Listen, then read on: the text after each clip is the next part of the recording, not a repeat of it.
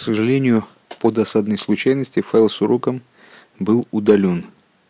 Поэтому придется вам знакомиться с содержанием сегодняшнего урока по конспекту ниже.